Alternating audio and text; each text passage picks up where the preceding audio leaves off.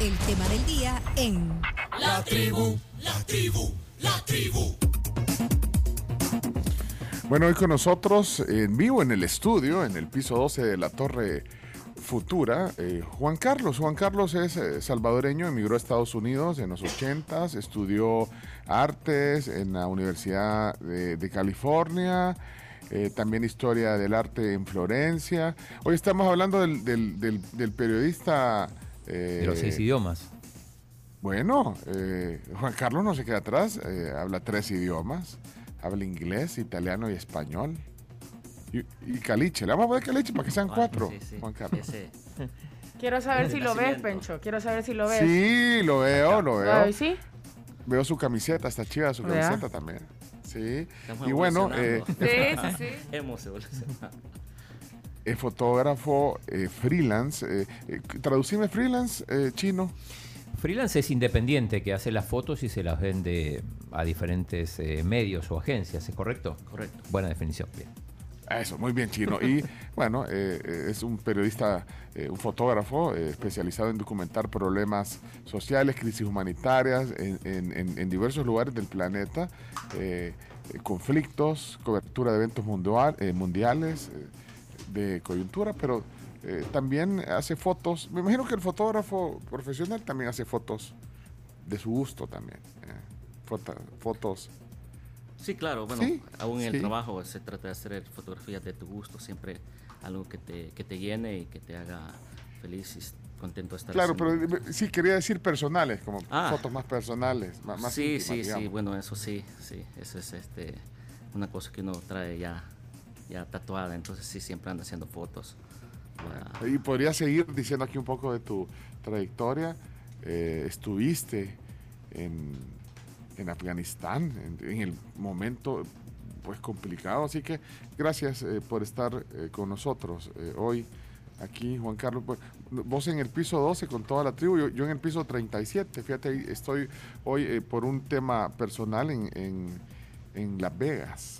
Ahí, ahí, ahí lo tenés en el fondo, mira. Está Las Vegas. Al fin lo dijo. Viva Las Lo Vegas. dijo, Lo señores, dijo. lo dijo. Cuidado fin lo dijo. Se tardó dos horas 35 No, minutos. pues, Bueno, pero fue el tiempo en el que amaneció. O sea, Sí. está Sí, Sí, bien. es, que, es que les quería mostrar, y, y estamos en Facebook transmitiendo en vivo, te les quería mostrar, está todo oscuro, porque estamos a, a, bueno, a diferente uso horario, pero, pero eso, la distancia no, no limita la plática, así que... Cuidado de con nuevo, los ahorros ah, por ahí. sí. Ay, mira, sí dicen, mira, eh, del- sí, pero no en todos los lugares, cuando, ¿sabes que cuando entras al aeropuerto? Al aeropuerto. Cuando entras al aeropuerto, o sea... Te llama por eh, todos lados. en lugar de migración y todo eso, ¿a dónde están las maletas? Están las maquinitas. Pero bueno, eh, Juan Carlos, eh, ¿está bien? Eh, ¿Faltó algo de, de todo lo que dijimos? Eh, ¿Te gusta que te, bueno, que se te... eh, porque yo decía fotógrafo, fotoperiodista, periodista. ¿Cómo, Sí, cómo te gusta? Reportero. Bueno, fotógrafo, fotoreportero, fotoperiodista, periodista, ahí a veces depende, hay diferentes términos. pero Periodista gráfico también. Fotógrafo, sí, igual, exactamente. Ah, bueno, artista visual se le llama hoy en día también un nuevo, un nuevo nombre. Pero y- como, y- ¿ah? Sí, pero pero sí, decía Juan Carlos. no, como decías, pues el, el- último evento eh, que, al que le di cobertura es Afganistán, que fue un evento muy triste eh, y que ahora sigue siendo uno de los eventos más tristes y pues de, mucha preocupación a nivel mundial, a pesar que se ha, salido de las portadas y pues no se da mucha atención, sigue siendo ah, una tragedia que de alguna manera todos tendríamos que estar más atentos a ellos, especialmente hoy en día que hay una crisis humanitaria, entonces el pobre pueblo afgano se fue de, de un conflicto, de una guerra, a una crisis humanitaria donde pues, básicamente la gente se está muriendo de hambre.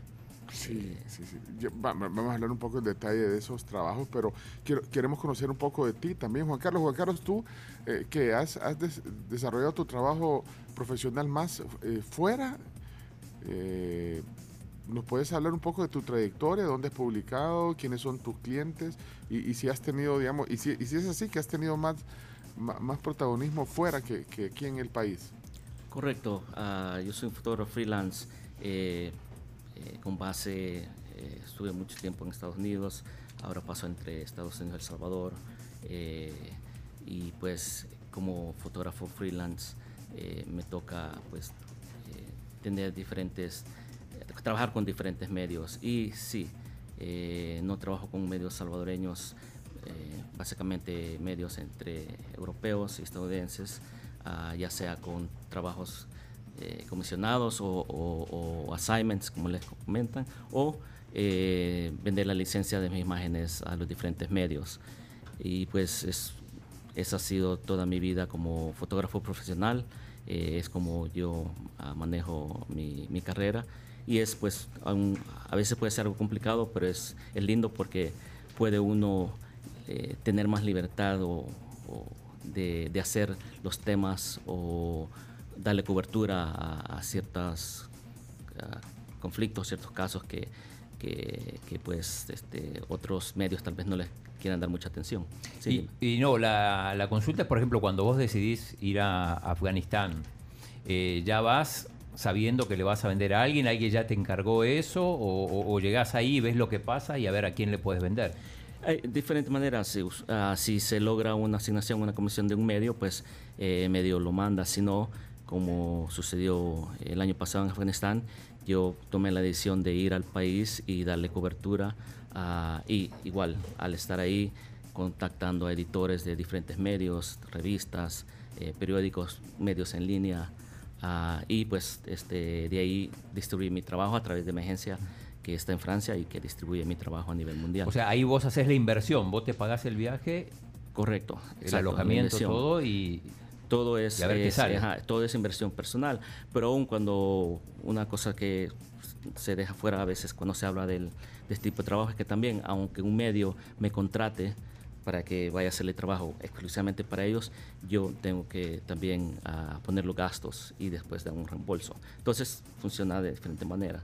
Ah, pero sí, volvemos. Pero esa es una de las se puede ver ventaja o desventaja, pero de las cosas de como freelance, yo tomo decisión, quiero ir a este conflicto, quiero ir a, este, otra, situa- a otra situación en vez de estar atado a, a- a un medio que, que te limita, pues a veces.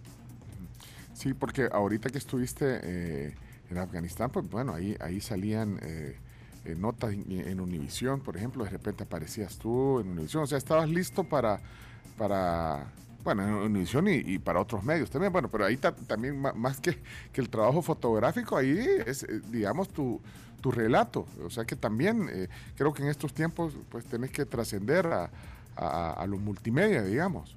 Claro, sí, sí, hay que, pues, eh, hay ahora, hay muchas maneras de, de- de poder contar historias, pero otra razón por tuve, estuve más en televisión es porque fue uno de los pocos, si no me equivoco, menos de una docena, menos de 12 periodistas que nos quedamos en Kabul para, pues, eh, ser testigos de- del, del talibán y, y su nuevo régimen ah, bajo después que tomaron el país. Así es que eso pues eh, me dio la oportunidad y eh, me sentí contento de poder ah, comunicar y expresar y contar qué estaba sucediendo en el país cuando éramos pocos los periodistas extranjeros que estábamos, ya que el, periodista local ah, por temor y porque estaba tratando de ir al país o había salido del país por el temor al talibán, pues ya no podía contar lo que estaba sucediendo.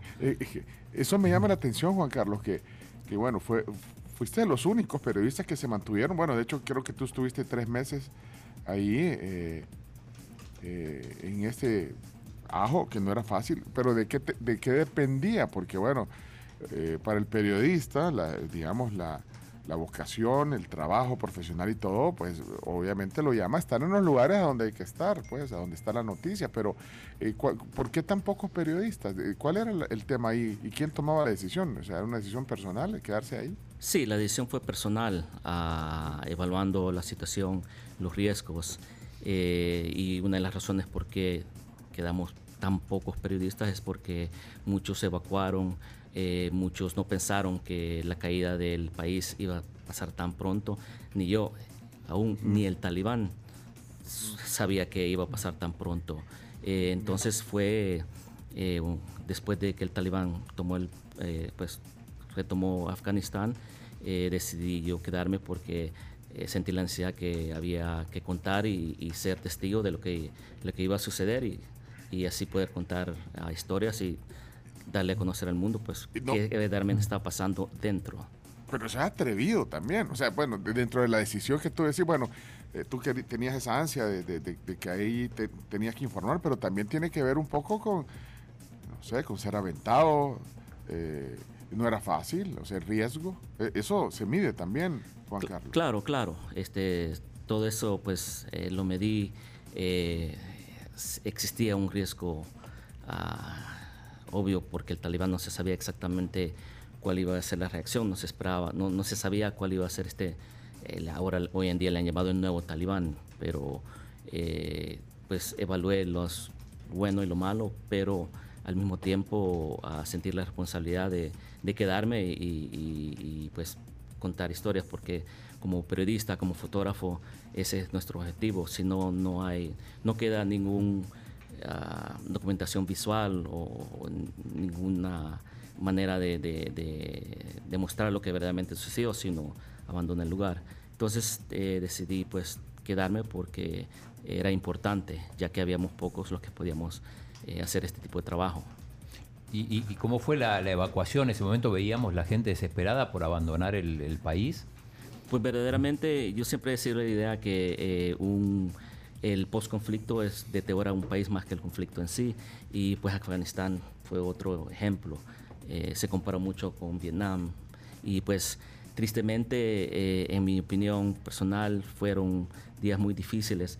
El aeropuerto se volvió pues el epicentro y, y- y el, donde se mostró la tristeza de, de un conflicto y lo que estaban viendo los afganos tratando de evacuar. Y era una, una escena, escenas tristes todos los días ver familias tratando de entrar al aeropuerto para tratar de ser evacuadas ah, durante un calor insoportable, eh, niños llorando. eh, se les golpeaba, ya sea el talibán los golpeaba porque eh, trataban de crear un tipo de orden. También del lado, ah, de- del lado estadounidense, puede decir, un portón que estaba siendo administrado por ellos y los soldados afganos que, los, que les apoyaban, pues eh, disparaban hacia el aire, eh, golpeaban a las personas para tratarlas de controlar.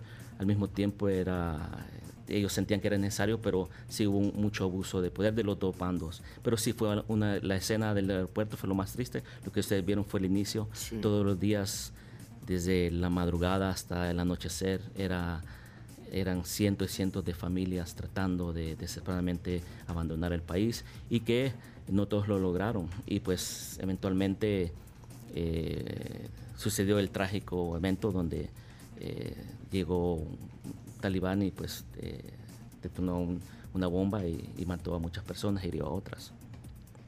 ¿Y, y tú qué hacías? O sea, ¿dónde estabas? ¿Cuáles eran las condiciones? Va, imagínate toda la gente queriéndose ir. Eh, tú ahí queriéndote quedar, digamos, si lo queremos ver de- desde ese Y- punto de vista opuesto. Eh, Sí. do- ¿dónde, ¿Dónde te quedabas? Yo no sé si... Si tenías podían- algún privilegio por ser Ahí, periodista. ahí- ahí estaba leyendo, bueno, pa- para decir, eh, eh, escribió también eh, algunas notas en El País, en el periódico, este es el periódico de España, El País, Correcto. donde también hacías tu relato, ¿verdad? Es- escribías para, para estos medios, pero, pero entonces, cu- eh, ¿cuáles eran tus condiciones? O sea, Bueno, como dijo el compañero acá... el chino, alguna ¿le puedes decir el chino, chino, Juan chino, Carlos? sí, El chino. chino, sí, tranquilo, chino. El chino, este, sí, ah, tenía cierto privilegio y uno es eh, por eh, tener una ciudadanía estadounidense, pues yo podía tratar de evacuar cuando yo quisiera. Era opcional haberme quedado. Repito, la razón que me quedé es para pues contar sí. historias. Pero eh, bueno, yo tenía un apartamento ahí donde yo ya había, ah, donde me estaba quedando, porque yo llegué antes que, que todo esto sucediera. Y pues este uno de los obstáculos que yo tenía es que, por lo que dije anteriormente, que ya sea periodistas, eh, los llamados fixers, que son las personas que nos ayudan a, cuando llegamos a un país, a, a- que ya que nos ayudan a traducir. ¿Cómo dijiste fixers? Un fixer. Fixers. Un fixer es una persona... Fixer. ah, que te resuelve cosas. Sí, exactamente. Se puede traducir así. Pero un fixer en, en el mundo de periodístico es una persona con quien yo hago contacto en un país donde yo no sé el idioma y que necesito acceso o, o que sepa cómo eh, pues en- llegar a lugares donde yo necesito hacer mi trabajo. Eh, el problema que, por lo que dije anterior, todos ellos o tenían miedo de trabajar o se habían evacuado o estaban tratando de evacuar. Y también yo no quería forzar a alguien que tenía miedo por su vida a hacerlo trabajar. Así es que me tocó pues andar por las calles solo, sin hablar el idioma. Ah, muchas veces fue difícil. Fue confu- me confundieron una vez ah, acusándome que era talibán porque me vestía con, con, con, con- con el vestuario ah, tradicional afgano y Sí. pues facciones ah, muy similares a las afganas. ¿Y qué pasó Sí, cuando porque- te, te confundieron? y Me golpearon porque pensaron que es- estaba era infiltrado hasta que logré pues mostrarle mi pasaporte y mi eh, ca- carnet de prensa y ahí pues hubo una disculpa después de la, de la agresión. Ah, pero era una situación muy tensa y pues repito, ah, eso no me va a detener a, a- a salir a, a las calles con tal historia porque era el objetivo de haberme quedado. Eran las cosas que yo había evaluado, pero era lo que se tenía que hacer. Pero tenías condiciones, o sea, es decir, eh, comunicación, eh, había, había conectividad en ese momento. Sí, sí, este, un poco mala, pero la había.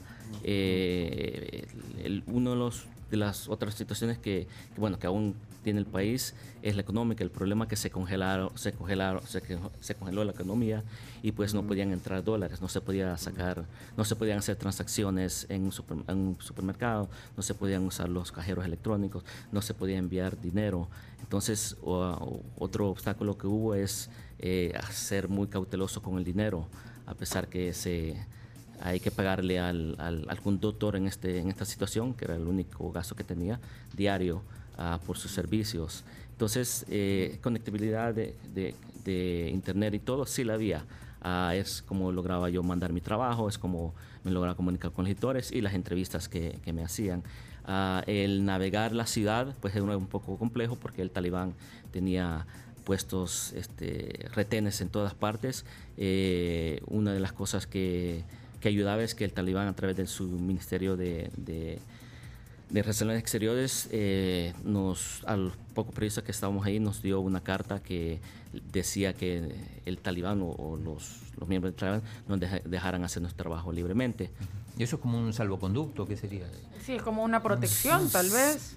Sí, o sea, era un- una cosa que te decía, eh, no, o sea, háganlo, déjenlo hacer su trabajo y pues no, no, No se metan, no se metan con interfieran. él. Ahora, de dicho hecho, un gran trecho, o sea, era muy difícil, a veces era muy difícil ah, hacer mi trabajo, no me lo dejaban hacer mi trabajo, a veces me agredían y un poco pues el idioma también, pero eh, servía de algo, servía que, a que a veces sí podía yo hacer mi trabajo, pero la mayoría de veces era navegar y llegar al lugar donde estaba pues a la historia que tristemente, como hablamos anteriormente, fue el aeropuerto, sit- el, el sitio más triste que, que- que de, Afganist- eh, de Afganistán en ese tiempo. Mira, el, no sé si tenemos ahí, el, podemos poner como crestomatía, eh, Chomito. Para los que nos están viendo en Facebook, porque estamos transmitiendo también en Facebook, en nuestra cuenta Somos la Tribu FM, eh, cuando hacías enlaces para, para Univisión, creo que hay uno, y, y ahí cómo te conectaste con el, con el, con el internet. Con el internet, sí, eh, residencial en el apartamento que me estaba quedando, eh, una conexión un poco mala, pero eh, lograba conectarme. Problema que había de la electricidad, a veces se iba, entonces cuando me hacían entrevistas, una de las de las eh, cosas que esperaba que no sucediera era que no se fuera la electricidad, porque Que sin electricidad, ¿qué importaba? El, Si no, ahí el- no- ya no había conexión, ya, ya- no había transmisión. Pon- Poneme un pedacito ahí eh, eh, y ponerlo en la- a ver si lo puedes poner en la... Juan Carlos, en se nos la- ha pedido que no revelemos su apellido. Decidió viajar a Afganistán para vivir este momento histórico, el momento de la retirada de las tropas. Vamos a hacer contacto con él en este momento. Juan Carlos, ¿nos escuchas? Sí, me escucho. Buenas noches. Cu- Cuéntanos lo que se está viviendo en este momento en Afganistán, una vez que han pasado más de 12 horas desde que el talibán ya controla el país otra vez. Bueno, para comenzar, anoche fue una gran celebración desde el momento que se anunció. Bueno, que se dan cuenta que, que eso, bueno, ahí solo es para referencia, ¿verdad? El, el- el- el momento en que te entrevista. ¿Estaba Jorge Ramos ahí? Correcto, sí, eventualmente Jorge Ramos también, Ah, también. lo entrevistó, sí. Pero mira, pero esto- ahí estabas en el momento preciso. De, de verdad que era eh, era una super cobertura, o sea, estar en el momento, en, en- en el momento, si apenas había sucedido, pues, el, el- el- el evento. Correcto, Carlos. sí, sí.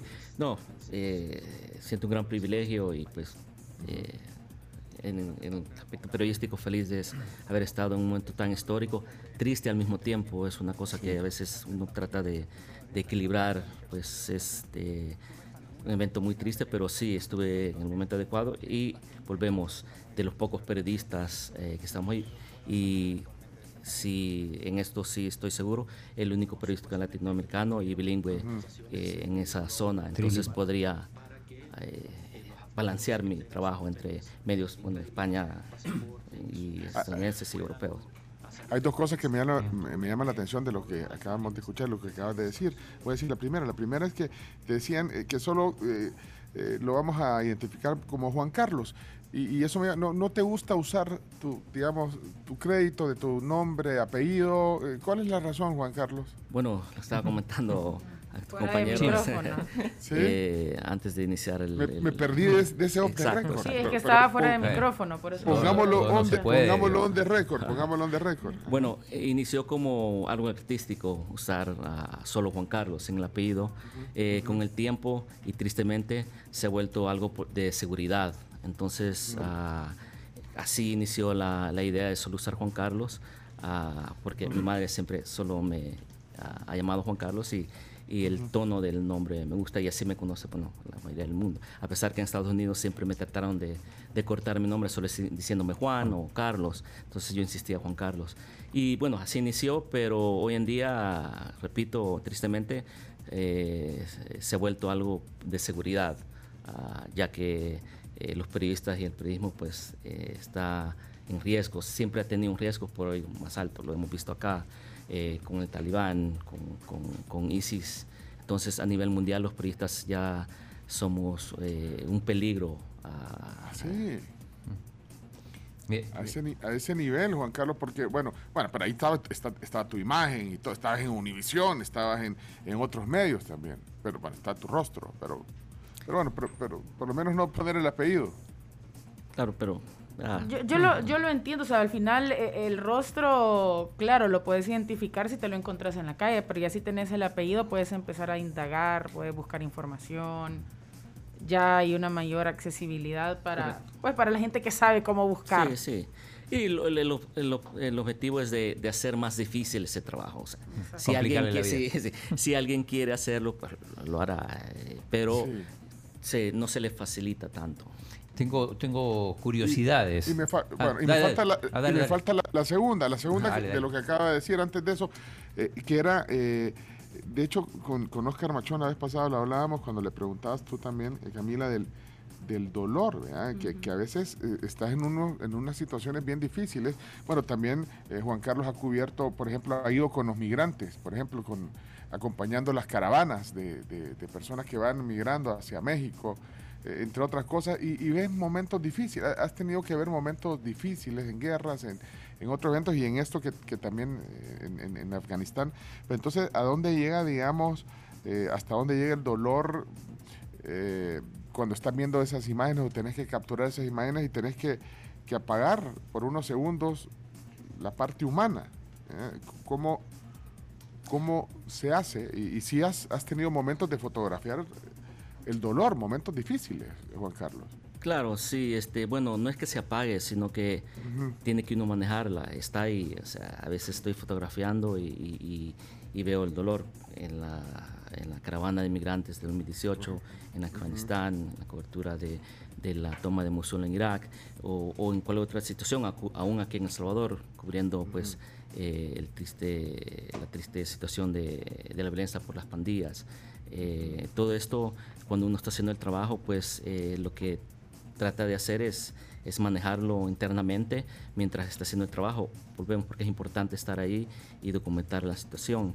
Y después cuando llega a casa o tiene un tiempo libre, pues trata de de alguna manera a relajarse y, evitar que, le impacte demasiado porque tiene que seguir uno al siguiente día. Entonces no es tanto que, uno lo apaga, no que él ah, aprende a manejarlo. No es, no es fácil, es muy difícil. Ah, el ejemplo más reciente es, como les dije, en el aeropuerto, a ver a niños, a familias eh, tratando de, de huir y, y no lograrlo. Y, y esa lucha de tratar de entrar al aeropuerto era, era pesado, ah, pero eh, siempre digo que es más pesado para las personas que estoy documentando o la familia que estoy documentando, para ellos es peor, entonces de alguna manera eso me ayuda a, a manejar la situación, pero sí, son cosas a veces traumáticas que uno trata de, de alguna manera pues lidiar después eh, y pues lo, lo marcan a uno ah, de por vida, siempre lo mantiene en mente.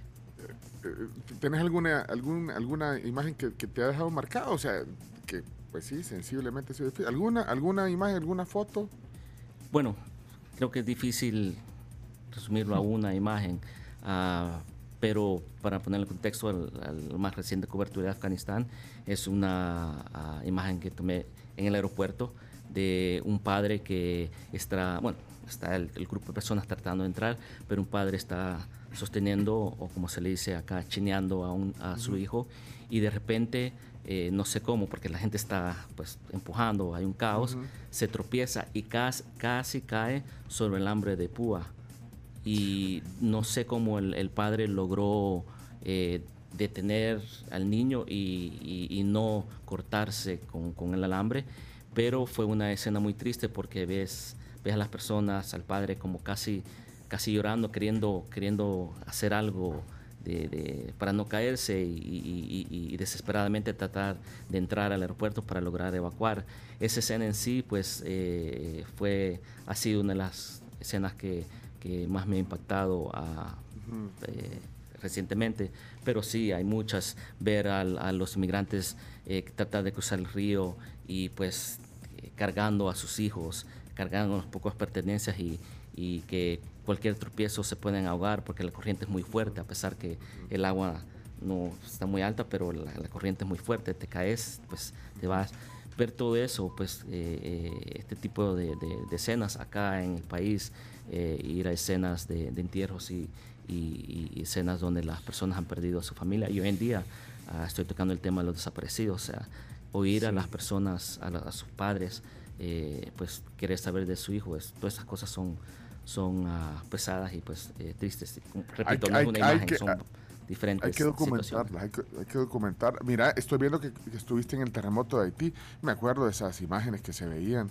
Eh, por las noticias. Eh, ese, eso haber sido.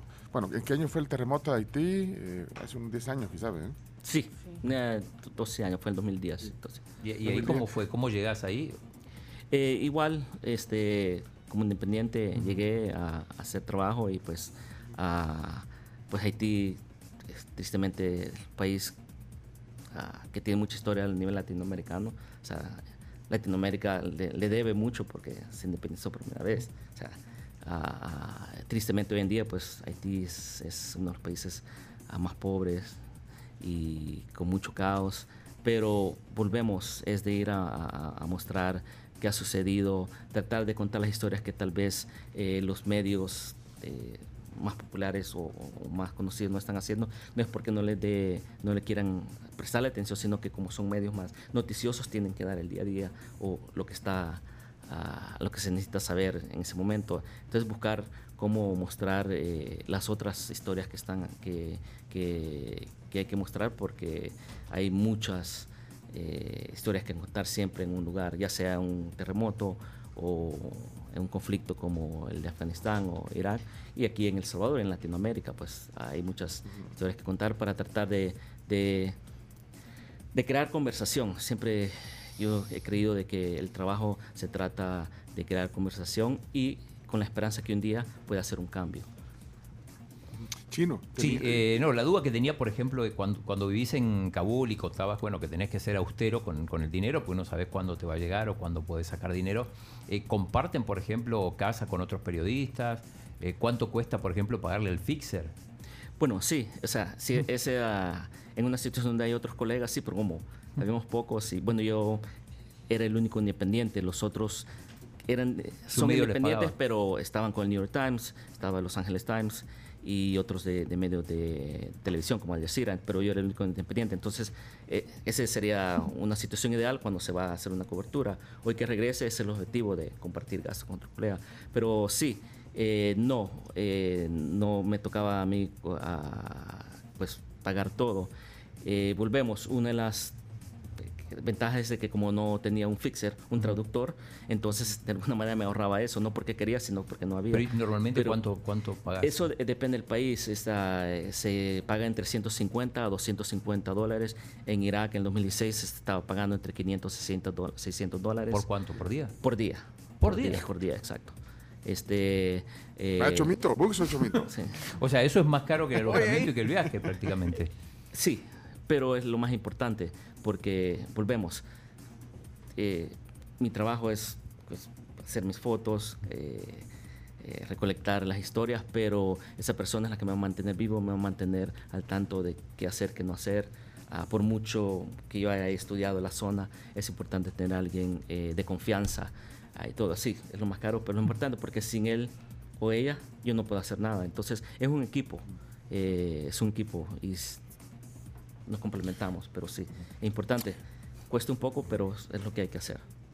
Bueno, para los que recién encienden en radio eh, o están conectados en la tribu.fm, estamos hablando con Juan Carlos. Juan Carlos es un fotógrafo independiente o freelance que ha cubierto en su trayectoria profesional pues muchos eventos, ya hemos mencionado algunos de ellos en la, conversación.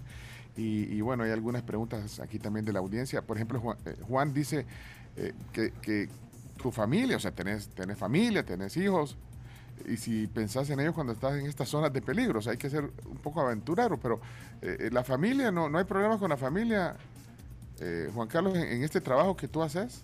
Claro, la familia ah, se preocupa, eh, siempre mantienen pues una preocupación constante de, de- de- de mi bienestar, pero al mismo tiempo tengo la suerte que ah, apoyan eh, mi trabajo y saben qué es lo que quiero hacer y que me gusta hacer. Ah, y que eh, pues tengo la experiencia de, de- para mantenerme de alguna, de alguna manera fuera del peligro dentro de ese contexto y, y seguro, pero sí, sé que para ellos es muy difícil, ah, pero ah, al mismo tiempo tengo el privilegio que, que- que me, dejan, me dan la libertad de, de hacer este tipo de trabajo y que se preocupan, pero al mismo tiempo saben que eh, es algo que a mí me apasiona y que eh, me gusta hacer. Ahora, eh, la gente también quiere detalles de, de Kabul, pero, pero yo quiero entender cuál es el, cuál es el próximo escenario. Es decir, ¿vas a regresar allá? Eh, ¿Qué vas a hacer? O sea, ¿cuáles son, digamos, la, cuál es la agenda? Eh, La, la agenda de, de un eh, fotoperiodista como vos ahorita. Uy, destino Rusia, quizás. Sí, Ucrania. Eh, eh, exacto, el chino lo acaba de decir.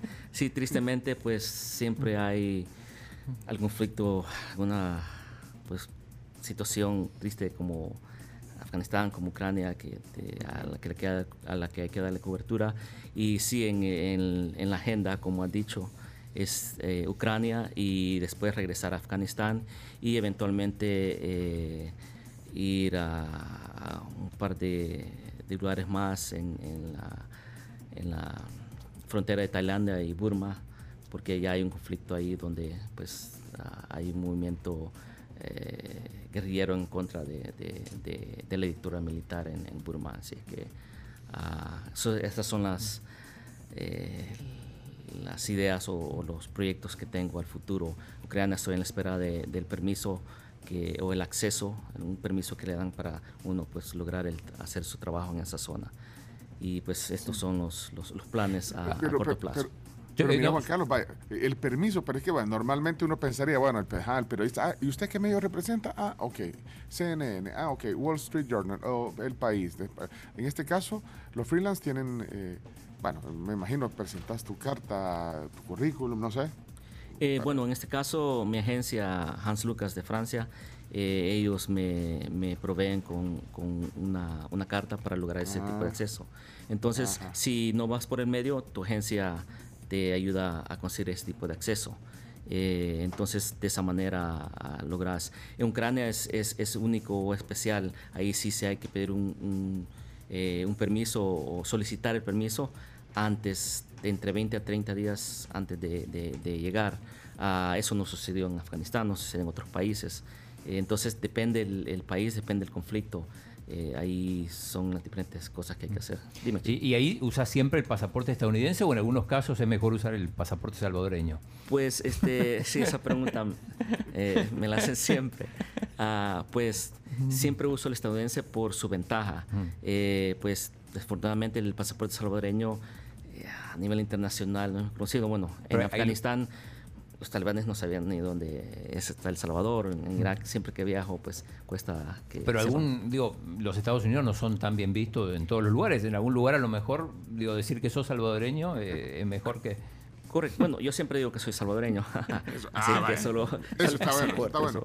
Eh, pero no, siempre tiene una ventaja porque, por decir, eh, Afganistán es de salir un día o si hay otro conflicto de salir el siguiente día, uh, ya sea que yo vaya independientemente o que un medio me contrate y pues el pasaporte estadounidense lo hace mucho más fácil porque no se necesita solicitar visas, te lo pueden dar a, a, cuando llegas al país. Cambio con el pasaporte salvadoreño se vuelve más complicado eh, por la diplomacia eh, internacional, pero sí, no, siempre digo que soy salvadoreño y ya después en la conversación sale que soy también estadounidense. Mire, solo un paréntesis, los que se tienen que desconectar de radio, estamos en la tribu.fm en línea, en web, y además en Facebook. Estamos transmitiendo esta plática en audio y video. En Facebook somos la tribu FM. Eh, y es que, eh, eh, bueno, estaba pensando en, en, en lo del. De, de, lo interesante que es trabajar de esta manera, porque, bueno, tenés opciones en todos lados, pero de repente también puede haber alguien que no eh, bueno, no, no, no, no me interesa lo que está haciendo Juan Carlos, ¿o no pasa eso? Sí, sí. ¿Alguna apuesta fallida también? claro, ser? bueno, siempre. O sea, eh, uno pues le escribe, contacta editores, le dice, mira, esta es mi idea, tengo este proyecto o este tema, creo que puede ilustrar la actual situación saliéndose de lo, de lo día a día periodístico. A veces la toman, a veces no, a veces uno volvemos como una devoción, una pasión, pues uno decide hacer el proyecto y después lograr que le interese al editor, porque muchas veces eh, no, no, no, no, lo, no lo ven hasta que ya tienen el material hecho, ya dicen, ah, esto es una, un, un buen reportaje o un buen tema al que hay que darle eh, espacio. Entonces, sí, eh, varía y, y, sí, hay muchas. el periodismo es de tocar muchas puertas y pocas se abren. Eh, depende del tema, a veces sí tiene suerte uno que varios medios lo quieren, pero de eso se trata, de seguir tocando puertas hasta que a alguien le interesa uh, el tema o, el reportaje. ¿Y qué se siente, por ejemplo, cuando ves tu foto en la portada de Der Spiegel, por ejemplo, que es la, la principal revista alemana, o en la portada del periódico El País? Bueno, una gran satisfacción este, profesional y personal. Uh, no es la razón por qué hacemos el trabajo, pero eh, es importante no solo volvemos por la satisfacción y la alegría uh, profesional, personal, sino porque de esa manera también se logra exponer el tema, se logra exponer la situación, el evento a nivel mundial, eh, ya que pues estos medios son leídos eh, pues mundialmente, tienen, tienen, una audiencia muy grande, no solo a nivel de, de, del país donde se publica, y pues eso también es otra ventaja, que uno logra pues mostrar lo que ha sucedido, lo que está sucediendo en, en, en, en, el evento que uno está cubriendo a nivel mundial. Entonces, tiene muchas, uh, muchos beneficios. Mira, y, y, y, tu trabajo es solitario, digamos, eh, o, o, o, hay alguien que te apoya en algún momento, más allá de los fixers que, que hablabas, que es la gente que te apoya en los lugares donde llegas, eh, tener, digamos, apoyo, eh, alguna estructura de apoyo, o no, o no, Juan Carlos. Bueno, el fotógrafo usualmente es un poco uh, solo, uh, solitario, eh, pero existen situaciones donde sí se trabaja en equipo, como dijo Chino, a veces pues se, se comparte, comparte, y eso ayuda también en la seguridad. Hoy en día también eh, en ciertas situaciones existe mucho apoyo. Por ejemplo, uh, bueno, en Afganistán yo estaba en la ciudad de Kandahar, que es la segunda ciudad más importante de, de Afganistán y donde nació el talibán y pues este, llegué ahí a darle cobertura a la situación sin saber, dos días después la ciudad cae y quedé atrapado en, en Kandahar eh, con los talibanes entrando. Fue uno de los, los días donde sentí más miedo. Siempre se tiene miedo en esas situaciones, pero porque no se sabía qué iba a pasar. Ah, bueno, en ese evento en sí, pues sí hubo mucho apoyo de, de colegas, de un grupo de chat de periodistas que, que teníamos, también de, de, de, amigos, de familia, porque estaban preocupados cómo iba a salir, qué iba a pasar, tratando de contactar al talibán para eh, tratar de negociar algo, que, cuál iba a ser pues, eh, el trato que me iban a dar, etcétera, etcétera. Entonces, se, a veces se está solo, a veces sí se hay apoyo. Ah, así, así es. Pero por ejemplo, pero por ejemplo para, vaya, ahorita eh, quieren eh, tus servicios, por ejemplo, de, de, de, un medio internacional, porque bueno, vas a estar en Ucrania o vas, o vas a estar en Afganistán de nuevo. Eh, tú mismo haces todos esos contactos, o sea, no tenés alguien que te apoye, digamos, en, pues sí, en, en la negociación, porque ¿O al la final agencia es que, qué, sí, qué rol sí. tiene? Sí, bueno, la agencia, este, sí, manda un comunicado, manda correos y todo, pero usualmente el, el freelance, este, lo hacemos de todo, somos secretarios, somos relaciones públicas, contadores Sí. y todo. o sea, eh, Vos calculás ahí, mira, bueno, ¿a cuánto, ¿a cuánto la foto, a cuánto la nota? No, digamos, el reporte y todo. O sea, eso, eso lo haces tú y, y me imagino la agencia te ayuda, esta agencia francesa que decís, te ayuda, eh, me imagino el valor también, a darle, a, a darle valor a tu trabajo, pues, porque al final tu trabajo es valorado por... Claro. Porque la gente dice, una foto, entonces yo no te voy a preguntar ahorita, no sé, el chino me dice, preguntarle cuánto le pagan por, una foto. que esa- esa- A, a ver si me conviene, me voy a comprar una cámara. Aquí me está mandando mensajes el chino, mira, aquí en WhatsApp, preguntémosle cuánto, cuánto por una foto eh, eh, eh, que- que- para el país de España. La, la portada del Spiegel. No, digo, ¿te Sí, sí. más ¿Cuánto- por, por si es cuánto- una portada o no? Sí, claro, claro. Paga más, claro. O sea, o no es lo mismo si va chiquita sí, ahí en la sí. página 27 que, Sí, que en la bueno, portada. el chino tiene buen conocimiento de cómo funciona. No, pues sí, si el chino ha sido jefe de, de editor, si por eso está diciendo. Pasa que el chino les, les pide fotos, pero ahí te, ahí te voy a invitar a un café. No, no seas así, chino. Ah, pues ya, no, pero ya, sí ya. pagan más entonces si sí, es portada. Sí, claro, claro, claro. Bueno, para responder las dos preguntas, Ajá, eh, ajá. por ejemplo, en Ucrania, pues sí, contacto a medios y ellos dicen, ah, bueno, cuando llegues ahí, sí te vamos a contactar, o, pero yo tengo que hacer todo el trabajo. O sea, básicamente, la agencia sí ayuda un poco, pero yo como independiente eh, comienzo a escribir propuestas. También no solo ir a, a cubrir el, el frente de batalla o como se conoce en medio del bang bang, sino que también tratar de contar otras historias más personales, eh, íntimas de la situación para mostrar pues qué se está viviendo ahí. Entonces comienzo a hacer propuestas para que diferentes medios, ya sea una revista o un periódico, eh, le interese. Ah, te pregunta, sí, bueno, eso depende, depende del medio, ah, porque y la circulación del medio, por ejemplo, Despigo tiene una circulación, pues, imprime Enorme en Alemania, enorme, exactamente, en en Europa. Alemania Sí, y pues, sí. también ah, en, en línea, entonces, eh, comparado a otro medio más pequeño. Entonces, la portada tiene un diferente precio, eh, la foto dentro de la revista, si es doble página, tiene otro precio, que, que es muy bonito también ver ese tipo de publicación. Entonces, depende el medio, depende eh, eh, el tamaño y eh, para aclarar, eh, nosotros los fotógrafos no vendemos imágenes no vendemos la foto, vendemos el derecho de usar la foto, porque esa foto se usa, por ejemplo, volvemos a la portada de Spigo, cinco días antes había sido la portada de la revista Lobes de Francia, entonces al mantener, es importante mantener los derechos de, de- de- de mis Sí. imágenes, porque de esa Ah. manera esa Si la quieren usar de vuelta, tienen que volver a pagar.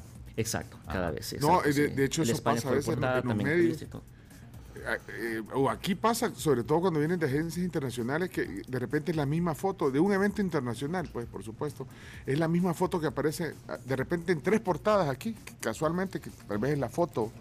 Bueno, eh, ahí la- funciona muy diferente porque eh, los hilos o, o las agencias que se le llaman hilos, agencias de noticias como AFP, AP, eh, Reuters, Reuters. eh, funcionan de una manera muy diferente. Los medios eh, compran una suscripción anual que les permite usar la imagen. Entonces, por eso a veces ah, se ve la misma portada. Esto es- tiene su ventaja y desventaja. Hoy en día ha, ha decaído la, la demanda o, o- o ese, esa idea de los medios de tratar de, de tener su imagen ah, única o, o su visión individual, que era lo que existía en los 80s, 90s y antes. En muchos medios el hilo era como una opción si no había nada a- que podían hacer para tener su propia imagen. Se contrataba siempre un fotógrafo para ellos tener pues una visión muy diferente, porque eso es lo que nosotros los fotógrafos independientes damos eh, eh, sobre el- algún tema.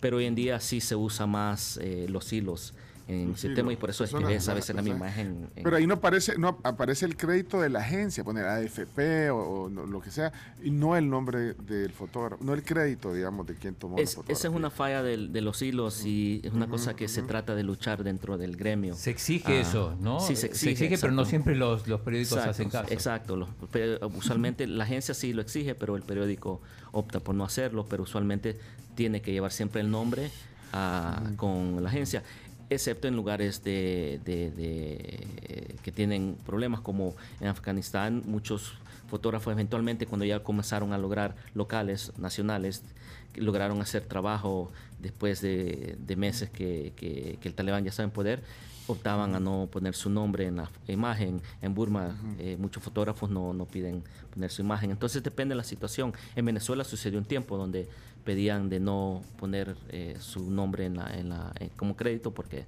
corrían riesgo a que... Ajá. Y ojalá que no pase esto acá, pero por ahí vamos. Mira, eh, eh, Juan Carlos, te hemos invitado a desayunar, ya, ya me dicen que llegaron desayuno. Aquí no ha llegado el desayuno todavía. Nada que ver con los desayunos de, de Kabul. Ya, ya la tripa está hablando también. Sí, no me llamas a ¿Y desayunar, pero mira, solo... Yo, yo no quiero dejar esta porque se- se nos va- y, y tenemos un pequeño segmento más. De hecho, empezamos un poquito tarde la plática y, y- y- y es tiene que ver con lo de Afganistán. Y, y- y que antes de ir a la pausa y de desayunar, solo que nos contés un poquito sobre lo de los talibanes. Porque la imagen que se pinta, digamos, es una imagen eh, de, de que son unos, o sea, que hay barbarie, que esto y lo otro. O sea, eh, eh, realmente tú estuviste ahí. ¿Cómo podrías describir lo- lo- a, a los talibanes? ¿Se, pu- se puede describir de una manera, eh, digamos, sintética? Bueno, el talibán no es el talibán de los 90 del Cambió. régimen. Más light. Sí, sí. Así se le ha llamado, un poco más moderno, pero este, aún creo que estamos, si se puede usar esta tecnología, como en el, en- en el tiempo de, de- de luna de miel, es decir, eh, apenas son un poco más de seis meses que el talibán entró al poder, hay muchos factores que, que, que tomar en, en- en cuenta. El talibán hasta el momento eh, ha mostrado en no ser tan Radical, exacto, tan bárbaro, tan rígido como el anterior, eh, pero eh, eh, aún está por verse. Ahorita ellos también están tratando de mantener una imagen porque necesitan que la comunidad internacional los reconozca como gobierno y eso va a crear pues que pueda entrar ayuda humanitaria, pues tener, pues, tener todos los beneficios de un, de un país que es reconocido y el talibán pues necesita hacer eso. Eso también ha creado que ellos pues de alguna manera tengan una nueva imagen. Ahora sí han tenido ciertas cosas que han mostrado que son un poco diferentes, pero eh, no, no, especialmente en el tema de las mujeres, no han mejorado mucho. O sea, eh, aún se sabe que, aún no se sabe cuál va a ser el, el verdadero trato de las mujeres. Hasta el momento, pues han prohibido que las mujeres ya no sigan eh, la educación secundaria y universitaria. Eh, también están limitadas en el tipo de trabajo que, pueden ejercer. Eh, no se pueden manifestar. Bueno, recientemente salió un video donde eh, hecho por el talibán donde básicamente han forzado a las mujeres diciendo que los países occidentales o organizaciones occidentales han forzado a ser activistas, a hacer este tipo de activismo, a, luchar por sus derechos, cuando obviamente se ve que han sido forzadas a hacer esta declaración, ya que en los últimos meses eh, tristemente han, han asesinado a muchas mujeres y han desaparecido muchas mujeres y las también las tienen eh, presas. Entonces, eh, no es obvio el, el- el- el de los 90 donde habían ejecuciones abiertamente, han sucedido de vez en cuando, pero es un talibán donde hay que esperar aún qué pasa, cuando ya sea, ah, pues, que le den, que, que- que- que ya sea un, un- un gobierno reconocido, cómo verdaderamente van a actuar, pero ahorita ah, están dejando mucho por desear, eh, tienen una situación, una crisis económica también, porque su dinero se les ha congelado. eh, Eh, entonces el talibán eh, falta, hay que esperar a ver qué, qué tan rígido va a ser. Por el momento, pues eh, han dado una imagen muy diferente a la que se esperaba. Pero eh, sí, en el tema de las mujeres sí están, están fallando mucho y que en este conflicto, eh, sí, el afgano perdió, pero eh, las mujeres fueron las que perdieron más. Las mujeres afganas, pero ¿qué pasa con las extranjeras? Vos, por ejemplo, si, en- si en vez de ser hombre hubiera sido mujer, ¿podrías haber hecho el trabajo que hiciste? Sí, sí, pero un poco eh, se, complican más. eh, hay más obstáculos que, o sea, de- de- es decir, eh, eh, en ciertos eventos por, por los talibanes, por, porque son, por todos son súper eh, machistas, entonces ahí, por ser mujer, eh, se enfrentan un poco más de obstáculos y problemas. ah, y tal vez sí, el lograr hacer el trabajo ah, fuera no solo más difícil, pero también no lograr hacer tener el acceso o lograr ah, entrevistar a, ciertas personas por, por, ser mujer. Eh, sí, se puede hacer, pero una mujer extranjera, una periodista afgana, tiene eh, pues más difícil. Volvemos, eh, tristemente existe ese privilegio de, del ser extranjero, eh, lo que se llama acá el malinchismo, pues, pero eh, una mujer afgana periodista sí tendría mucha dificultad. Bueno, y han tenido, hay muy pocas hoy en día. Ya habían pocas, habían mejorado, pero hoy en día hay, hay son, son poquísimas las que están haciendo este tipo de trabajo. Y sí es, este, volvemos, las mujeres son las que están sufriendo más y se está viendo que- qué futuro van a tener en el país. Bueno, eh, Juan Carlos, bueno, ahí nos has hecho una pequeña reseña de esto. Eh, tenemos que hacer una pausa. de- espero que tengas tiempo porque vamos a desayunar el vino de la Pampa. Y ahora nos vas a contar de, de lo que acabas de decir también de, de, bueno, de, que no le gusta a veces, como en Venezuela, que aparecieron los créditos eh, de la foto. Y ojalá que no pase aquí, también dijiste. Por lo que, bueno, ya vas a contar a qué te referís. Pero vamos a la pausa y te dejo esa. Eh, chino, solo sonrisas. El chino solo sonrisas. Porque vas a desayunar, viendo pero, la- pri- Vamos a desayunar. sí, pero primero, ver, ¿qué opción, eh, eh, Carms, eh, Camila, qué opciones tiene para, para que desayunemos con Juan A Carlos? Bueno, ver, hoy tenemos de desayuno típico varias opciones, eh, perdón, de desayuno de la pampa varias opciones. Uno de ellos es justamente el desayuno típico, que es el platanito frito, frijoles molidos, chorizo, huevo revuelto eh, con vegetales, aguacate y queso. También tenemos la opción de canasta típica, que esta es una especialidad de la pampa, porque son unas canastitas hechas de plátano y que van rellenas de huevo picado, que también es de verdad una delicia. Los acompañamientos, frijoles molidos, aguacate y requesón. También tenemos un plato de frutas, si querés un poquito más light el asunto, tostadas francesas eh, y huevos divorciados que son ya bastante clásicos también, siempre con Mm. su respectiva salsita, con sus frijolitos y demás. Así que, ¿cuál José, querés? ¿qué, qué, qué se te llama? ¿Qué, te ¿Qué se te antoja para hoy? Pues el segundo, no, no sé el nombre. Las canastitas las típicas. canastitas. Ok, listo. Recomendadísimo. Excelente opción. Recomendadísimo. Le encanta al chino, a la Cami, a mí, a todos. Grandes mentes, grandes No. mentes. Va, pues, todo, todo esto es de La Pampa, así que eh, gracias a La Pampa por eh, atender a- así a nuestros invitados también y bueno, eh, desayunos deliciosos, usted también puede hacerlo. Hasta las 11 están disponibles. Sí, en la En sucursal La de Santa Elena sí. están disponibles de lunes a viernes, eh, específicamente en Bellavista, Planes de Randeros, de viernes a domingo, y los fines de semana en Bambú y Final Paso de Escalón, que esta sucursal, Final Paso de Escalón, es justo la que está arriba del Redondel Más Ferrer, eh, como lo dijo Pencho, de 7 a 11 de la mañana. Si de repente quiere hacer un evento, pues puede contactarlos al 7786 8718 y puede seguirlos en redes sociales para enterarse de todo lo que tienen, porque aparte también tienen promociones. Así que sígalos. Restaurantes La Pampa. Bueno, señoras, señores, tenemos que hacer una, una pausa.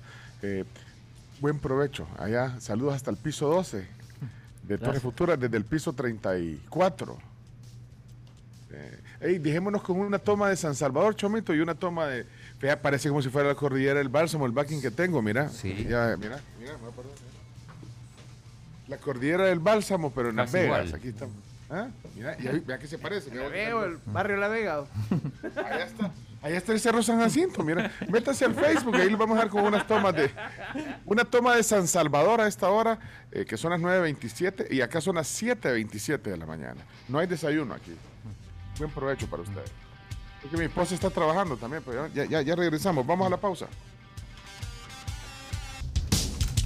Ay, no, ahí lo estoy viendo desayunar. Qué envidia. sí. A Juan Pues sí, no, pues sí. Y así, le to- así les toca a los oyentes también. Pero, pero ustedes pueden ir, la verdad que pueden irse. O sea, ah, voy a desayunar a la pampa, pues, pues sí. Bueno, eh, gracias por estar con nosotros. Estamos en vivo. eh, son eh, 9.36 de la mañana en San Salvador, 7.36 en el, eh, Las Vegas, en eh, Nevada, donde transmitimos hoy. ¿Cuánto programa. está el clima? ¿Ya subió? Eh, el clima ahorita eh, le cuento que está exactamente eh, a, híjole, 4 grados. 4 Otra vez. No no puede puede ser. ser. grados centígrados. Eh, y en San Salvador estamos a 20 20 26 grados centígrados. ¿Qué pasó, eh, Chomito?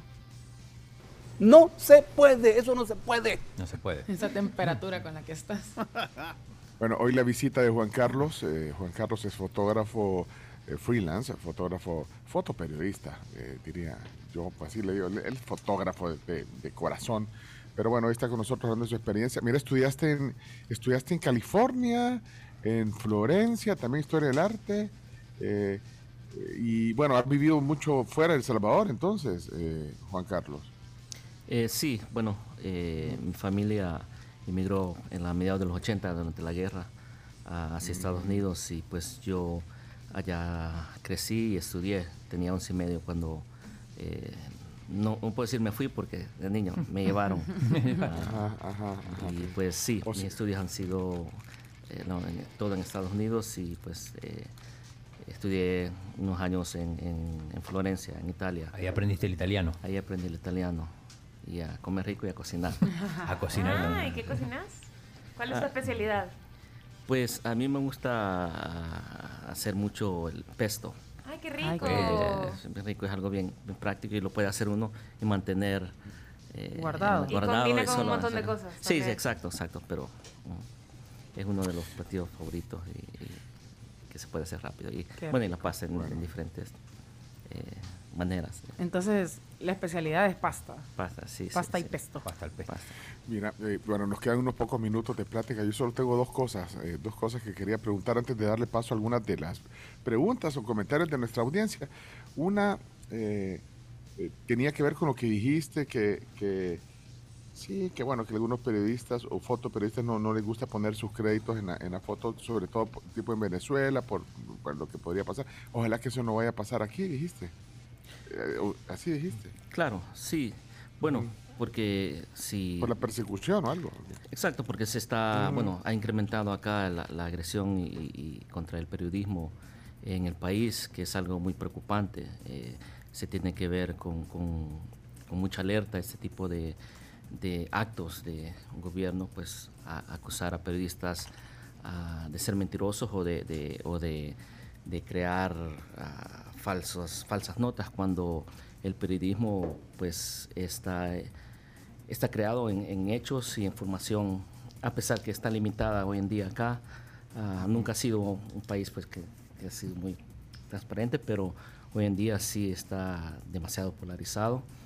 Y pues eh, eventualmente eso, cuando se llega a ese punto donde ya tienen temor o tiene que salir el periodista o tiene temor de que pongan su nombre en la nota o en la foto, ya se ha llegado a un nivel ya muy alarmante, ya que eso él tiene miedo no solo por su vida, pero también por la de su familia. Y pues este con el último evento, con, con la interferencia o, o con el uso de Pegasus, el, el- el software que sirve para pues para infectar a los teléfonos de los periodistas y otros ciudadanos, pues eh, eso ha creado una preocupación muy grande entre los colegas y, y, pues mi solidaridad, ya que eh, si afectan a unos, todos tenemos que, se están afectando a todos porque no es, no es una buena práctica ah, de gobierno y a nivel mundial. Volvemos a lo que te dije anteri- anteriormente, el periodista sigue siendo y hoy en día más un- un, pues eh, un enemigo cuando no lo somos. Lo único que nosotros tratamos de hacer es contar la historia, contar los hechos para que el público lo esté informado y, y haga decisiones pues eh, educadas y con buena información. Y la otra que tenía, eh, de mi parte, no sé eh, eh, si, si- bueno, es más curiosidad, fíjate, porque a veces en, en los medios internacionales, hablando de fotografía, ves, eh, yo, o yo por lo menos veo mucho eh, el crédito de Getty Images. Eh, es como... Y, y- y- y aparece, el, el, digamos, el logo. La, la marca de agua. la marca de agua de Getty y, y eso me parecería ser que es un tema donde se agrupan muchos contenidos fotográficos de imágenes, es como un archivo. ¿Qué, qué es ese- eso, Juan Carlos? Y si no sé si, si también tú estás ahí. Eh, no, bueno, lo que sucede con eso es una marca de agua ah, y básicamente que sirve para proteger el uso eh, sin permiso de las imágenes. Ah, Y estas son con las imágenes que son que están dentro de los hilos o las agencias, como dije anteriormente, Getty Images, ajá, AFP eh, y aún mi agencia, o sea, Ah, todas las agencias O sea, lo Ge- hacen. Getty, Getty, Getty podría ser como AFP, entonces es un proveedor Sí, de Getty- imágenes. Getty. Images es otro hilo, solo que es, es pues, una Ah. compañía estadounidense y Ah. se ha vuelto un monstruo de la industria. Está absorbiendo muchas agencias ya más pequeñas y de otros países donde se, re- se redistribuye el material. Por decir, Getty, uno de los. eh, que, la manera que funciona es que ellos eh, agarran el trabajo de la AFP, que es una agencia francesa, o Xinhua, que es una agencia china, y la distribuyen a, a través de ellos para tener más material para sus clientes. Ah, entonces sí, Getty Images básicamente es otra compañía, otra agencia de, de- de- de fotos. ¿Y hay, hay fotos tuyas en, en- en Getty a través de...? Eh, a través de, yo he hecho trabajo con la agencia de Bloomberg, Bloomberg News, que es una agencia que se enfoca en, en, en imagen y noticias de negocios. Y volvemos, eh, antes Bloomberg distribuía ah, como cualquier otra agencia, pero cambió su modelo de, de negocio y ahora lo distribuye a través de Getty. Entonces pueden encontrar mis imágenes a través de ellos, pero siempre dice ah, Bloomberg Getty Images o, o Getty Images vía Bloomberg o viceversa. Yo tengo, una, yo tengo una duda. Eh, ¿Ves como competencia desleal el hecho de que hay gente que con su celular pueden tomar una foto más cercana de un evento o de, o- o de algo y que tal vez un periódico la pueda retomar más que una fotografía que vos tomes? No tanto eso, sino que creo que el, el- el celular, yo lo he usado, viene siendo como una herramienta más. Y hoy en día a veces puede ser una ventaja más que desventaja. Es decir, a veces como periodista me tomaría tiempo o no estaría en sí en tiempo real en el evento. Si alguien toma una imagen y, y puede pues, mostrar lo que está sucediendo, pues es importante. El, el problema que tengo es cuando los medios no quieren pagar y, y- y- y básicamente roban la imagen o, o engañan a las personas. Decir, ah, te vamos a dar crédito, vas a salir en, en Univisión o, perdón, no estoy diciendo que Univisión lo hace, sino que... No, por un ejemplo. Un ejemplo. Eh, pero sí, ese es el problema. Ah, claro, ellos pueden tomar esa foto inicial donde están dando a conocer eso está pasando, pero ya para hacer algo más profesional, algo más a fondo y mostrar, tener una, una narrativa visual, ya sí se necesita un fotógrafo profesional porque no es solo tomar la foto y un celular, pues si todas las, todo el, el- si la luz está correcta, si todos los componentes eh, son ideales, sale una buena foto. El momento que cambia luz, cambio de escena, ahí es donde viene el problema. periodismo Entonces, ciudadano, digamos, pero, Sí. pero no compite entonces. Tristemente a veces sí se compite y a veces los medios prefieren eso porque no quieren negociar o pagar lo que, lo que es por un fotógrafo profesional. Ahora, si Ah, la sube, si la sube a sus redes, ya es, ya es de uso público, me imagino. No necesariamente. O sea, se ha venido luchando y hay muchas leyes que están protegiendo hoy en día ese tipo de, de, de- de maniobra o de, o de- de usar la imagen. Que eso sucede es muy diferente, pero han habido casos muy grandes donde han, han demandado.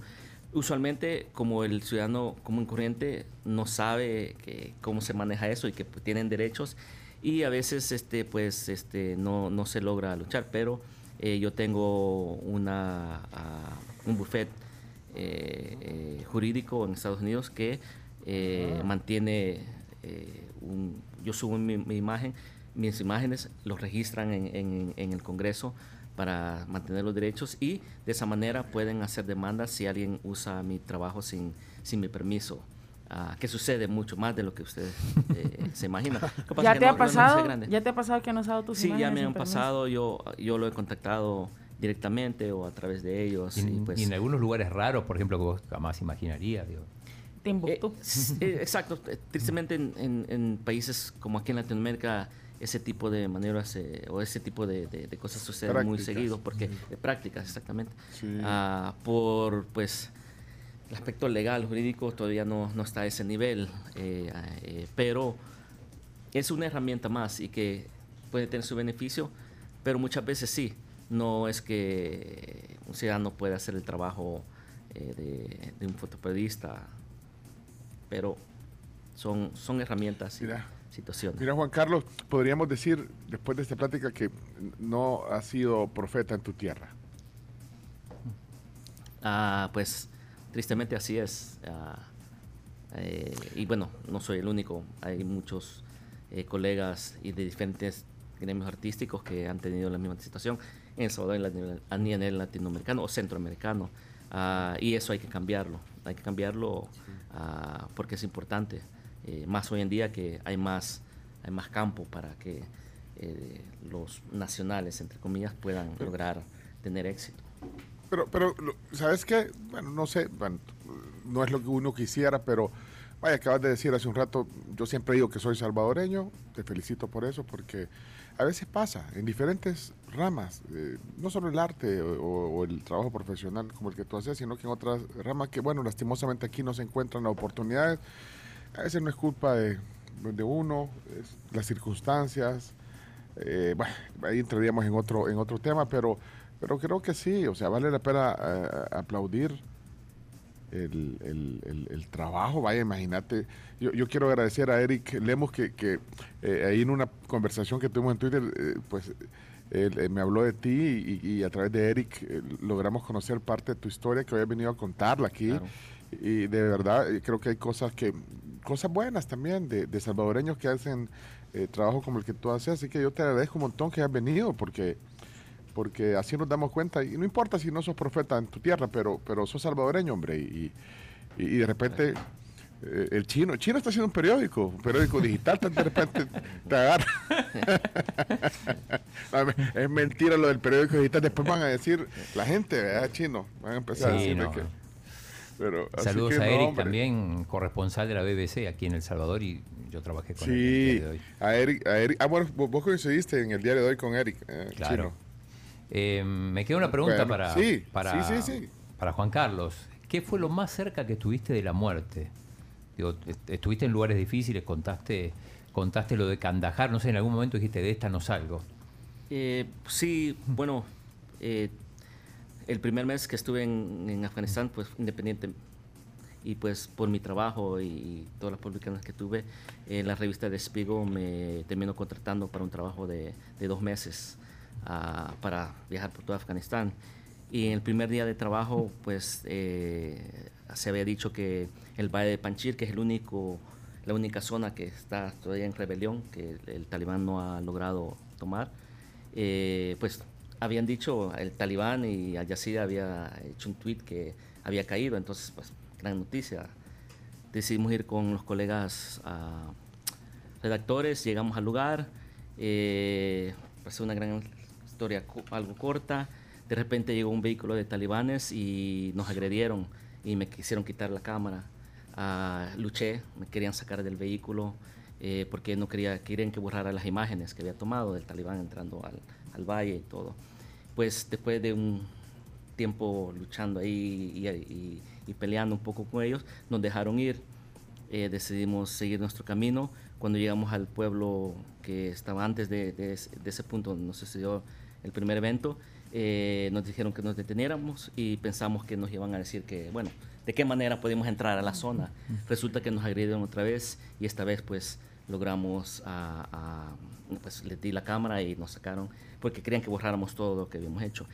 En la trayectoria del primer evento, el segundo evento, se me ocurrió por instinto periodístico y por experiencia, dije, no vaya a ser que nos quieran borrar las imágenes en, un futuro, en, en- en un punto cercano y escondí la, la tarjeta en, en el cenicero del vehículo. Se me ocurrió ahí porque dije, ese es el único lugar donde tal vez nos revisarían. También porque el conductor traía un poco de dinero ahí y los talibanes son un poco cautelosos con, con cosas ajenas. Bueno, el segundo punto, donde ya nos quitaron, eh, nos dijeron que teníamos que borrar todo, revisaron mi cámara, me dijeron que me preguntaron que dónde estaban las imágenes. Yo les dije que las había borrado, pues, había borrado unos videos, pero no. Mm. ah, me dónde estaba la otra tarjeta, yo les dije que solo tenía una. Y pues este. ¿Y si llevaba dos? Sí, llevaba dos, entonces.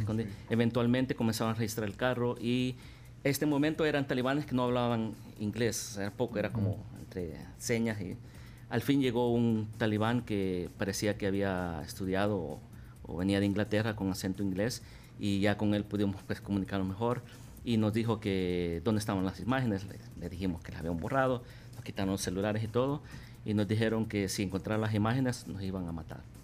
Y ahí sí, pues, estuve, porque si encontraban la tarjeta... Que no revisen el cenicero. pues. Y estaban registrando Bueno, todo, y se acercaron. Así que ese fue el evento más cercano. Tuve un par más después, pero ah, esa fue la situación de sí.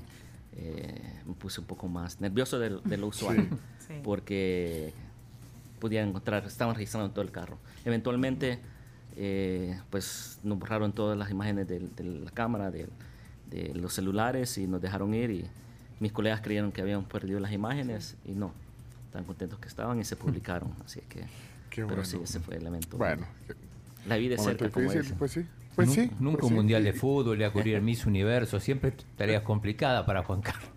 Sí, pues sí, pero publicaron, fíjate, pero al final publicamos, dice, publicamos. Mira, eh, eh, desde España, Gloria nos escribe desde España, eh, dice que, eh, te leo el, el mensaje que mandó, Juan Carlos hizo de corresponsal para la sexta de España cuando la retirada de Afganistán. Inmediatamente supe que era salvadoreño por su acento. Un súper abrazo. Eh, Gracias. y, y de- y- sí, o sea que bueno, imagínate a, a este salvadoreño cuando te vio. Y sí, sí, has hecho para la sexta también, una, Sí, una sí. cadena importante en España. Correcto, correcto, sí, sí. También preguntan acá sí. en WhatsApp, eh, buenos días, bueno, preguntarle al colega Juan Carlos cuáles son los primeros pasos para volar del Salvador a Afganistán, llegar al aeropuerto de ese país y moverte en ese lugar sin contactos o alguna organización que los proteja. Esta pregunta la hace Mario Beltrán. Ah, bueno, el primero es conseguir la visa. Eh, ya el talibán, a pesar que no antes era conseguir visa siempre, pero hoy en día igual, ya a pesar que no es reconocido como país, tienen ya las embajadas están trabajando, es conseguir eh, la visa para lograr entrar, eventualmente eh, los vuelos al llegar, pues antes de llegar es de conseguir un hoy en día un traductor y un Fixer. y un fixer exactamente. Sí, un sí, sí. fixer y un conductor que lo pueda eh, llevar a, los lugares de, de interés. Pero sí es un proceso eh, que se tarda un- una semana más o menos depende de qué tan rápido logres la visa y donde la, la- la pidas. Yo me voy a, a Qatar y la pido en Qatar o que siento que es un poco más fácil que pedirla en Estados Unidos entonces sí, de Qatar ahí hay vuelos ya a Afganistán o tenés que hacer otra ya, escala. Sí, ya, hay, ya, ya hay directos tan cerca. Ah, a veces es un poco como la- el transporte colectivo, cada vez cuando hay problemas dejan de volar por una semana y de ahí reinician. Pero sí, ya hay, ya hay vuelos eh, de, de Pakistán, de Qatar ah, y de otros lugares de Estambul, también de Turquía. Así es que los pasos son esos. eh, primero conseguir un, un- un- un fixer y un, y un conductor, porque es lo más importante. eh, conseguir la visa y, y llegar y, y tener una idea de qué, qué hay que hacer. Tratar de, de informarse un poco cuál es la situación que está pasando y qué son los temas que uno quiere tocar. Hay, un montón de preguntas aquí. Jo- Josué dice eh, que cuál ha sido el, el trabajo mejor pagado. Vaya. Bueno, este, eso depende, pero Afganistán, pues volvemos por este- haber sido eh, uno de los pocos periodistas eh, visuales independientes que no estaba atado a un medio, pues tuve la ventaja de poder distribuir mi, mi material en medios a nivel mundial y eso pues eh, dio que, que fuera ah, un beneficio económico mejor que en otros lugares porque no creo que tenga ese éxito en Ucrania porque hay, hay, hay mucho Va a haber fotógrafo ahí. De pero hecho, preguntan aquí si vas a ir a Ajá. Ya dijo que ya se Sí, están ya gestionando. dijo, ya dijo que ya se está ¿Y preparando. ahí, dónde hay que ir? ¿A dónde? ¿A dónde? Sí, exactamente, en, la- en la, en la zona... La zona de conflicto. eh, porque es donde... Pero eventualmente, ojalá que no suceda. Mi interés es cubrir este tipo de, de- de situaciones, tristemente suceden, pero siempre creemos que no llega a ese nivel, pero como el ser humano sigue cometiendo errores, llega a ese nivel y hay que estar ahí para cubrir el evento, pero eventualmente se espera que puede llegar hasta a la capital, Kiev. Y estás haciendo trabajo independiente ahorita aquí, ya que está- o estás de visita ahorita para la familia. Ha- Hago los dos, sí, sí, como, como, como, freelance independiente también este, volvemos, se hace todo. Entonces sí, aquí estoy haciendo trabajo, estoy haciendo un trabajo sobre el Bitcoin para el Wall Street Journal, sobre desaparecidos para NPR de Estados Unidos. ¿Sobre el Bitcoin? Sí, sí, sí, ahorita es un ¿Y tema... qué, qué te pidieron de.?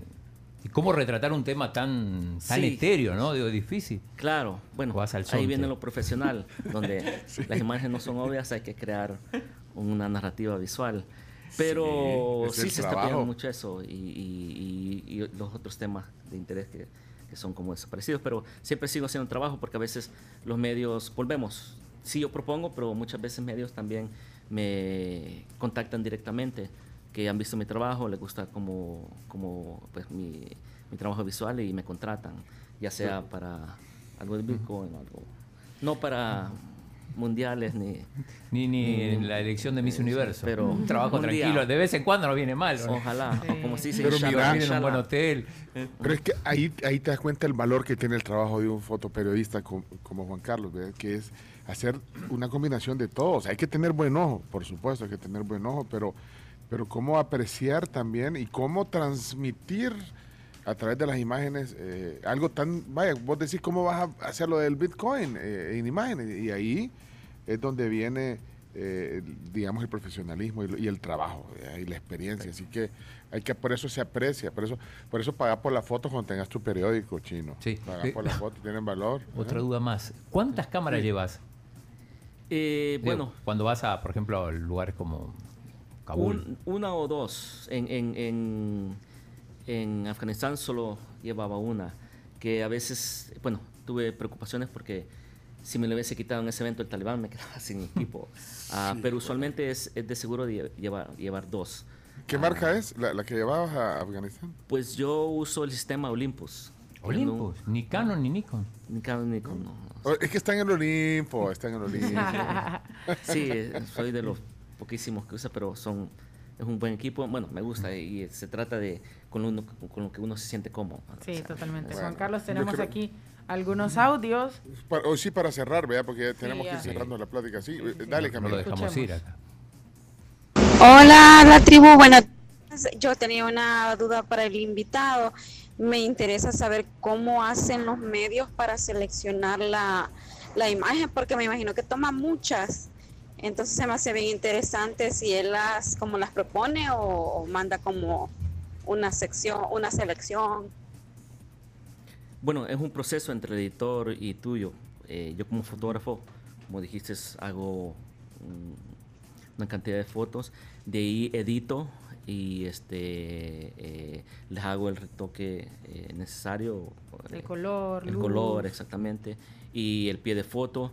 De ahí yo selecciono la- las mejores fotos, entre 20 a 30, depende del reportaje, depende de qué tipo de tema. Eh, y de ahí esas se las mando al editor, de esas el editor elige eh, la, la mejor de acuerdo a él. Pero sí, la primera selección yo la hago en base a mi conocimiento. Entonces, no, hoy en día no, solo, bueno, no es solo tomar la foto, sino que Conocer del tema. conocer el tema, saber editar y, y ahí es donde mostras tu, tu, pues, tu composición o tu, tu, tu- tu narrativa visual como fotógrafo para, para que contar la historia y ya el editor ah, ah, elige, ya sea una imagen o para una galería. Ujú. Ok, tenemos más audios. Sí, sí, sí. y a la tribu. Excelente entrevista. Eh, felicitar a Juan Carlos por esa valentía, por esa pasión que le pone a su trabajo. Preguntarle si él tiene una página donde poder seguir su trabajo, donde uno pueda eh, por internet eh, o Facebook o Twitter para poder seguirlo y conocer más de su trabajo.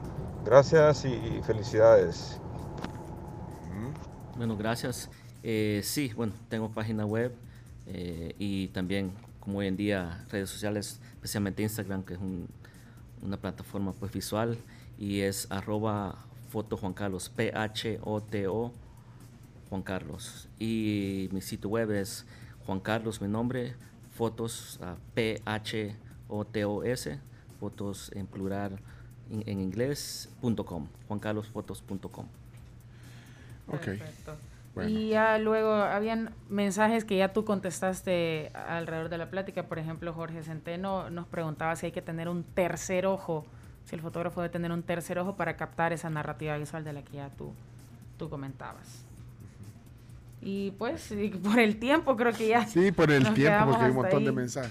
Eh, gracias a todos. Muy buena entrevista. Solo, solo un comentario más, porque Guillermo Aquí Ernesto pon- nos escribe trozo de entrevista. Eso estaba leyendo yo ahorita. Trozo de entrevista. ¿Crees que valió la pena la intervención militar de las potencias occidentales en Afganistán? Bueno, eso nos daría para más tiempo, pero sí, quería pero- leer la parte de trozo de entrevista.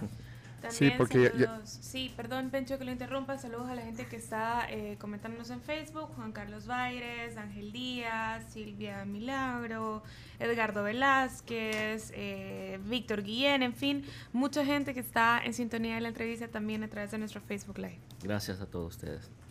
Hey Juan Carlos, qué gusto. Mira, Igual. no, no, no, no tuve el gusto de, de saludarte personalmente, pero espero que te hayas sentido bien ahí en la Sí, sí, tribu, eh, con excelente. todo este eh, equipo. Ustedes ya desayunaron bien felices. Yo voy, a, voy a ver si logro algo ahorita de desayuno, pero no, hombre, muchas gracias. A ver, a ver cuándo eh, coincidimos ya nuevamente. Gracias, oíste, No, Juan Carlos. vos, Éxito y felicidades, felicidades. Y, y a Eric le mando un saludo también, a Eric, que, Gracias, tuvo sí, ahí. gracias Eric por la, Eric, la conexión, la Veamos. introducción. Sí, que nos conectó. Y qué bueno, espero que le hayas pasado bien también vos con nosotros Sí, hoy. lo hice. Excelente. Bueno, eh, esta entrevista quedará en podcast. Eh, cerramos ya la transmisión en, en- también porque queda en video en, en- Facebook y lo subimos en un rato también a YouTube y en todas las plataformas de podcast, YouTube, eh, perdón, Spotify, Google Podcast, Apple Podcast y lo demás. Gracias. Eh, cerramos este segmento. Chino, vamos a la pausa. Vamos Chino, a la pausa, vamos. vamos, vamos. Piso, mira, ya viste que ya salió el sol aquí. Aquí son las 8 de la mañana, las 8 y Pero 3 la son aquí en Vegas. no, no levanta. ¿No, ¿No seguís a cuatro o ya estás como a cinco? Aunque sea? No, ya no Oye, sé, qué voy a salir. chao, Ah, pues vámonos, a- vamos a la pausa. Chao, eh, Juan Carlos. Chao. Gracias, ya Juan regresamos. Carlos. Pausa comercial y tu viejita te da una nueva, llegó el momento de cambiar tu licuadora por una nueva y que mejor que sea Black and Decker. La dinámica es bien sencilla. Solamente tienes que llevar a mostrar tu licuadora viejita de cualquier marca al punto de venta de tu preferencia, solicitar el descuento del 25% y comprar tu licuadora nueva Black and Decker. Vamos a la pausa comercial, 10 de la mañana con 3 minutos.